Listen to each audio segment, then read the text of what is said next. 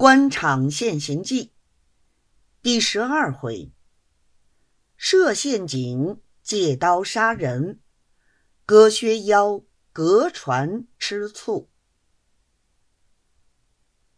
却说戴大礼向巡捕问过底细，晓得他的这个缺是断送在周老爷手里，因此将周老爷恨入骨髓。当时。却也不露辞色，向巡捕交代过公事。送过巡捕去后，他却是直气的一夜未睡，整整盘算了一夜，总得借端报复他一次，方泄得心头之恨。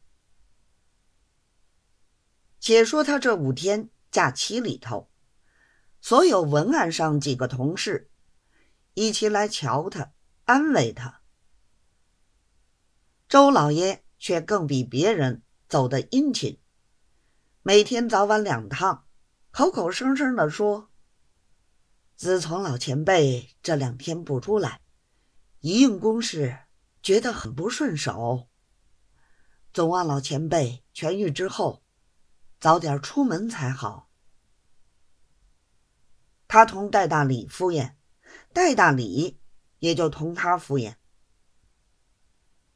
周老爷回到院上，有时刘忠诚传见，问起戴大礼的病，周老爷便向忠诚说：“戴木并没有什么病，听说大人前头要委他属事，后来又委了别人，他心上不高兴，所以请假在家养病。”卑职想，此番不放他出去，袁氏大人看重他的意思，为的年下公事多，他总算这里熟手，所以留他在里头多炖两个月。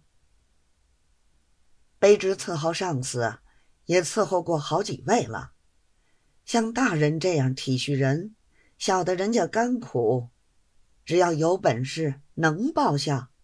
还怕后来没有提拔吗？戴木却看不透这个道理，反误会了大人的一番美意，将来总是自己吃亏。刘忠诚一听这话，心上好生不悦，道：“我委他缺，又没有当面同他讲。”他若一直在我这里当差，还怕将来没有调剂？怎么我要他多帮我几个月就不能够吗？有病请假，没有病也请假。他还是拿吧我。除了他，我就没有人办事儿吗？周老爷听了，并不言语。谁知刘忠诚倒越想越气，